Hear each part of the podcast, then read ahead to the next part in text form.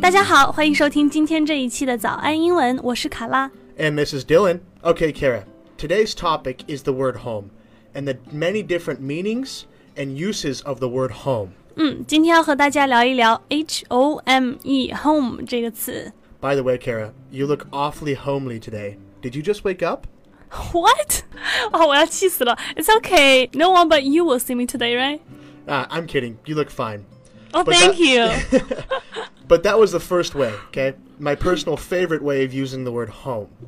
It means uh, if someone is not dressed well or hasn't taken the time to get ready for the day.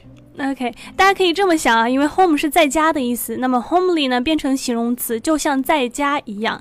那朋友们，在家什么样，你们自己心里面最清楚，对不对？就是不修边幅啊，不收拾的样子。所以英文来讲呢，就是 plain or unattractive in appearance。 Yeah, Oh. exactly. Uh, like I just said, Kara looks awfully homely today. Just go home all the way back to America. Hey, that's not nice. I was just making a sentence. Yeah, me too. Go home. Ah, go home. Okay, so go home means to like uh, a home means the, the the place of someone's birth, right? Or the place of their nationality. Where you came from? Yeah, where their hujal is from. 所以呢，go home 的确它是可以表示回家的意思，但是呢，在有的特殊情况下，它可以暗示就是说你不属于这儿，所以你从哪儿来就给老子滚回哪里去的那种感觉。所以它是一个非常粗鲁、非常不礼貌的表达。 And by the way, I can't do that. You guys would miss me too much. I'm sorry, who? Uh, everyone in the office, everyone in China, all the podcast listeners. 你真是够了。 好了，听到这里呢，是不是觉得 home 这个词还是有很多你不知道的有趣又实用的表达呢？那建议大家到我们的微信公众号“早安英文”私信回复“笔记”两个字，配合文字版本的笔记听呢，就会更加有助于大家学习啦。呃、s o do you miss your home? Not really. I've kind of made my life here in China very similar. It's my own. It's my new home now. That's nice. I'm happy for you. To be clear, home country of origin. 啊、所以就是说，这里我们刚刚提到 home 呢，并不是家的意思啊，而是指它的祖国，也就是美国。那 home 有的时候呢，可以表示一个人出生的城市或者国家，就是它是一种 to emphasize that they feel they belong in that place，就是强调一种归属感。 Another example would be he gives frequent performances of her work, both at home and abroad. 嗯，这个句子呢就更加明显了。Be at home，它相对就是 be abroad，就是在自己的国家和在国外，他都有经常表演自己的作品。All right, I'm actually quite curious to know about your hometown. Tell me a little about it. Well, it's a very small ski town in the mountains of Utah, and it has lots of snow. Oh, sounds beautiful. When do you plan on going home? I think I'll be headed home for the holidays sometime in late December. OK，解释一下这个 head home 就类似于 go home 那个本来的意思，也就是 returning to your original location，就是回到你的家乡，回到你的家。 Uh, so head home is like uh, I'll give you an example. Mm. So I would say to my one of my coworkers who asks me out to the bar after we we are done working, I would say no thanks. I think I'm going to head home after work. I'm going to head home after work，就是我下了班之后要回家的意思。 Yeah. 嗯，So what was it like growing up in your hometown? Well, I liked to snowboard a lot, uh, and I liked to play football in high school. American football. You played football, American football. 好的，好的，要强调是 American football. Where did you play football?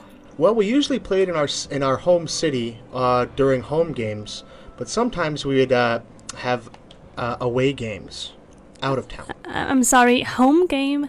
Home game is like when you play in your home city or near where you live. o OK, Yeah. OK. 像这种 relating to sports 的东西，我就是 totally at loss. 呃、h o m e game 呢，它的专业名词呢叫做主场比赛，就是在你自己的地盘儿，在本地举行的比赛。那 away game 就是自然就是相反的意思了，是 away from home game 这种感觉，就是客场比赛。好的，接下来呢，给大家聊一下想家的、思乡的，也就是 homesick。以前呢，我们的老师都教我们说，you miss your home so much that you fall sick。 Yeah, exactly. yeah. 所以还有一个词啊，我记得是不是叫做 nostalgic? Is is it the same as homesick? Yeah, that's kind of a a synonym for homesick. Yeah. 呃、 I'll allow it. 所以这个词呢，它也是思乡想家的意思，n o s t a l g i c，nostalgic。 Yeah. So how do you deal with being so far away from home uh, and for so long avoid being homesick? Well, the best thing in, uh, I can do is call my friends in America, which I sometimes do almost on a daily basis. But sometimes I just cry in my bed alone, hugging my teddy bear. You're such a wimp. Ouch, Kara. That hit close to home. I- I'm sorry. I'm sorry. But could you please explain the home idiom you just said? Uh, yeah, it means like uh, like it's a bomb that hit very close to your house and it destroyed part of your house. It destroyed part of you. So is to hit exactly where it hurts. Exactly. yeah. 啊、就是击中要害，一针见血，就恰好击中了那个呃痛处啊，或者说柔软的地方，这种感觉。I'm sorry, Dylan. It's okay, but I love my teddy. Okay, uh, yeah, but you said I look homely today at the very beginning. So we're Homely can- even. Homely's not a negative word. Yeah, it is for a girl. Okay, fine. All right, you win. all right, guys. Well, we're going to do a quick review and then we will do our closing remarks. 把一切都安排的好好的， So the first one is homely, plain or unattractive in appearance. 就是形容不修边幅，然后外貌平平无奇的样子。 You look awfully homely today, like you just woke up. 就说你今天看起来很邋遢哎，好像刚刚起来的样子。 Go home. 从哪儿来滚回哪儿去， Yeah, Wagorin. 卷铺盖走人。 He gives frequent performances of her work, both at home and abroad. 就是他有在国内外，就是在自己国家和在国外都有经常表演自己的作品。 Home. 就是在这里呢，他表示家乡、祖国的意思。 Hometown. 家乡， Head home. 回家， Home game. 主场比赛， Away game. 客场比赛 Homesick. ，and Nostalgic. 就都是表示想家的、思乡的意思。 Hit close to home. 就是击中要害，一针见血。 That hit close to home. 就是这真的有戳到我的痛处哎。同时呢，早安英文除了录制免费的音频节目之外，我们也有精心制作付费的课程，帮助大家更加系统的提高英文。大家可以到早安英文的微信公众号私信回复“会员”两个字，就可以了解课程详情啦。 Well, thank you for joining us today. This has been Dylan with Morning English. 再一次，我是卡拉，我们下周见， Bye bye. 拜拜。下周见，sorry，下次见，拜拜。